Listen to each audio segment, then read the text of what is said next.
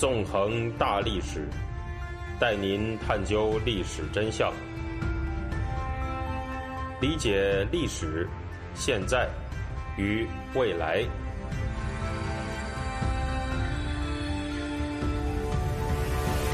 大家好，欢迎大家收听《纵横大历史》，我是主持人孙成，我们又见面了。今天呢，我们将会继续进行文革历史系列节目。这一讲啊，我要讲的题目是中共中央政治局常委的排名学。本来呢，我是计划尽快开始按照时间顺序详细的讲解文革历史的。不过呢，由于最近这一段时间里可谓是大戏迭出啊。所以说我还是决定先把原来的计划再稍微的搁置一下，这里跟大家说声抱歉。那么这一讲呢，我们来应一下时事的景，从中共二十大之后的政治局常委的排名情况开始谈起，讲一讲文革时期的排名学。那么在今年十月二十三号，中共召开了二十届一中全会，新一届政治局常委的名单呢，随后也公之于世。让不少人感到震惊的是。这次在名单上的七个常委里面，除了习近平本人之外，其他六个人啊都可以说是习近平的亲信。其中呢，排名第二的李强被看作是习近平所谓之江新军的重要成员。在今年的上海封城期间，李强强硬地推行了封城政策，把上海人的生活那是带进了地狱里面。这样一个忠实的执行习近平路线的酷吏，这次被像坐火箭一样的。提拔到了政治局常委排名第二的位置，可以说是非常直观地反映出了习近平将要施行的路线，那就是对于习近平个人以及习近平路线的忠诚，是一个人是否能够得到提拔的最关键因素。另一个被提拔进政治局常委的酷吏，则是曾经向所谓北京低端人口们开战的蔡奇。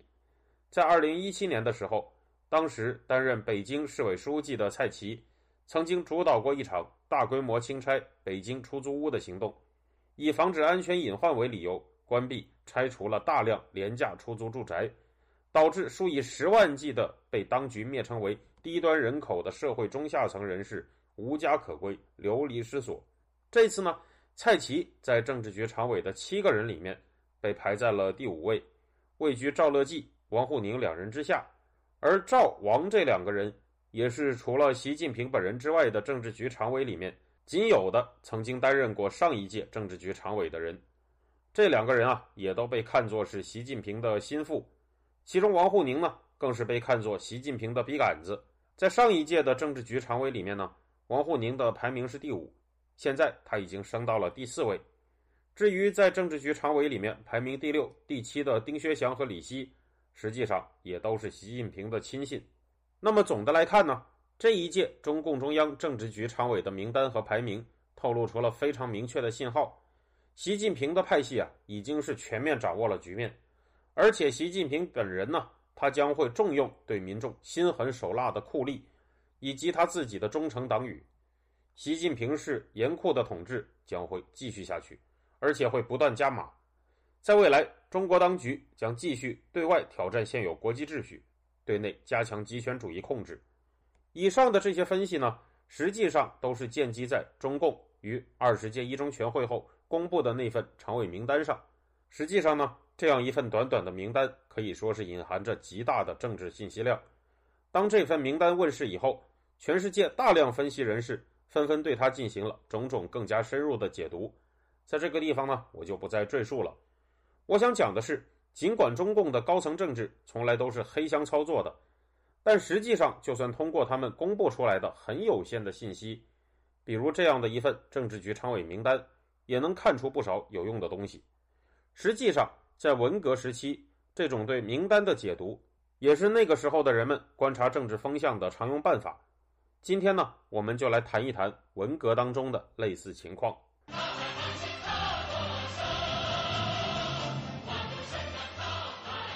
那么，已故历史学者高华在他生前，曾经在他的名著《红太阳是怎样升起的：延安整风的来龙去脉》的后记里面讲过这样一个细节，我读给大家听。高华这样说：在文革的血雨腥风中，我看到了多少景象。曾几何时，那些在文革初期指挥揪斗死老虎的当权派，自己很快也被拉下了马。周扬四条汉子，彭罗陆杨、刘邓陶，像走马灯似的被扫入历史的垃圾堆，真是一顶顶皇冠落地。从那时起，我就无师自通的学会了报纸上的排名学。事实上，在那个时代呢，政治嗅觉敏锐的人往往能够通过这种排名学来观察政治风向。在官方报纸上公布的政治局常委排名里面，谁的排名上升了，谁的排名下降了，他们分别升降了多少位，谁的名字消失了，谁的名字在消失以后又重新出现了，实际上都是非常值得关注的事情。这些现象的背后呢，反映的是高层政治的权力消长，以及文革运动的走向。关注并且掌握这种排名学，能够给身处政治动荡中的人们提供重要的行动参考，乃至能让一些人能够通过这种东西做出相应决策来保住生命。而人们之所以要这样做，背后的动力往往是对于政治迫害的深度恐惧。高华在他的文章里讲述了当时他和他的家庭所面临的处境。我再读给大家听。高华这样说：“南京1966年8月下旬的红色恐怖给我留下了终身难忘的印象。我的家庭受到冲击。有一天，我无意中听父母的谈话，父亲说这一次可能躲不过去了，再不跑可能会被活活打死。父亲终于离家出逃，躲在山东农村老家那些淳朴的乡亲中避难。不久。”我家附近到处贴满了父亲单位捉拿他的通缉令。正是在这样恐怖的气氛当中，高华呢自己学会了排名学。这样的心态，实际上呢也与在当今中国的政治气氛下，全力关注新一届中共中央政治局名单的人们一样，很大程度上是一种在政治高压之下求自保的行为。在文革当中呢，最为直观的体现排名学的一次中共中央政治局常委名单变动。是一九六六年八月的中共八届十一中全会出现的常委名单。在介绍这份名单之前呢，我们要首先回顾一下历史背景。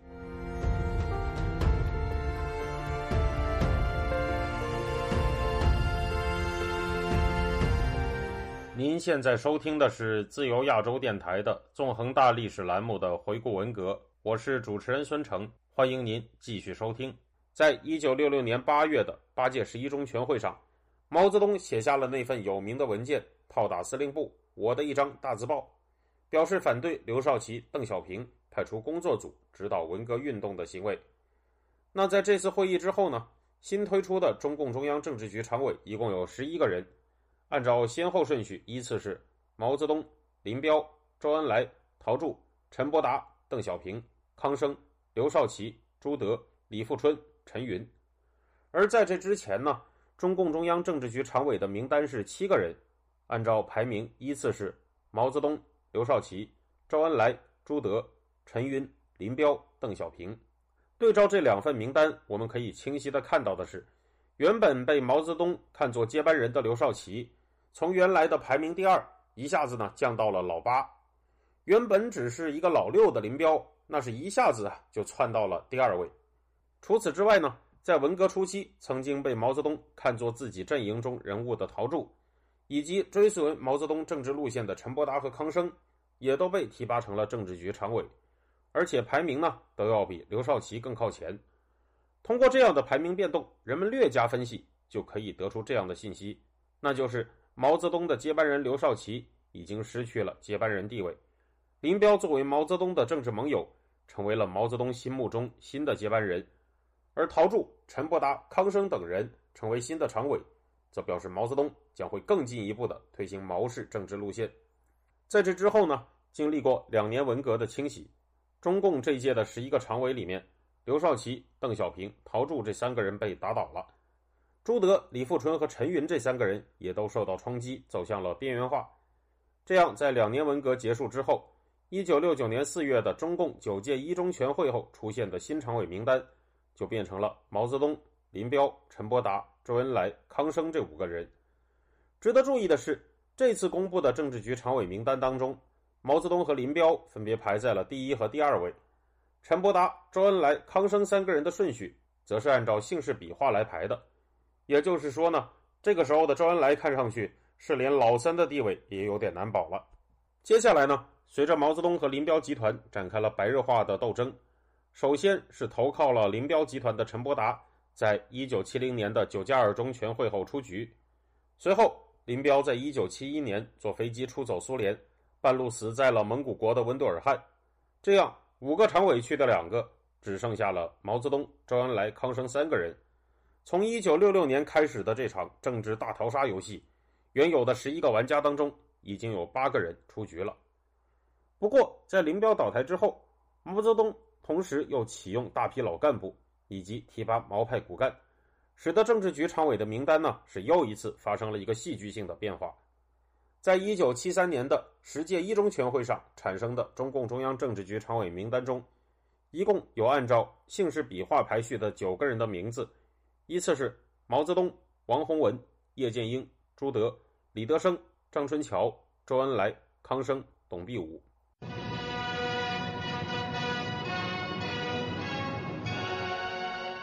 值得注意的是呢，因为“王”这个字它的笔画太少了，所以呢，王洪文就被排在了第二位。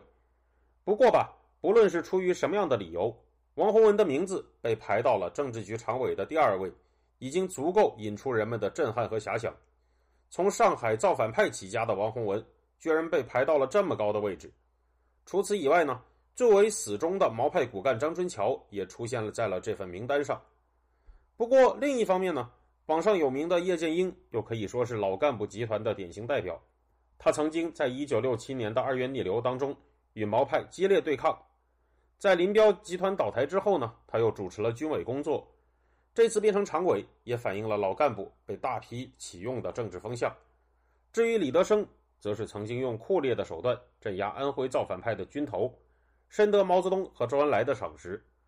除此之外呢？原有的周恩来、康生两名常委继续保留了下来，其中周恩来本人则正是毛泽东死前最后几年能够对毛泽东进行制衡的关键人物，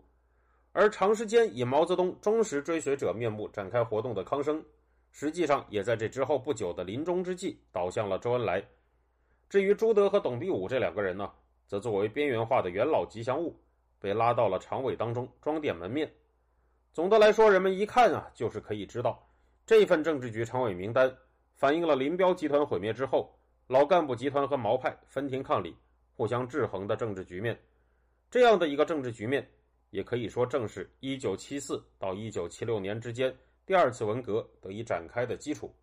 那么，从以上的内容我们可以看出啊，排名学对于解读文革的历史确实是一把相当有用的钥匙。通过这把钥匙，人们可以比较准确地把握那个时代高层政治局势的演变。这一点呢，在今时今日也是一样的。而把两个时代的排名学进行一个简单的对比，我们还能够发现更多新的信息。那么，首先，中共八届十一中全会的十一个常委里面，有五个人在九届一中全会上担任了新一届常委，也就是说，还有百分之四十五的常委在经过了这一轮清洗之后留了下来。而且这一届常委的五个人，百分之一百都是上一届常委。十届一中全会的九个常委里面呢，有四个人是八届十一中全会常委，也就是说，有百分之四十四的常委是八届十一中全会常委。而与上面说的这些情况可以做一个对比的是，习近平的第二十届常委和上一届的对比。那么，在习近平的这一届新常委一共七个人里面，只有三个人是上一届常委，也就是说，只有百分之四十二的上一届常委被保留了下来。而且呢，中共第二十届常委当中更是清一色的习派人物，而文革中的历届常委里面还存在着一些能够对毛泽东进行某种制衡的人。从这个直观的对比，我们也不难看出啊，习近平的政治清洗力度和集权程度，可以说在某种程度上已经是超过了毛泽东，形成了某种程度上可以说是空前的独裁权力。那关于排名学的话题呢，我们就聊到这里。实际上啊，一切历史都是当代史。通过回顾文革时期的排名学，并把它与今天的排名学进行一个对比，我们也能够加深对当代的认知。那么好，谢谢大家，这一周就到这里，我们下周再见。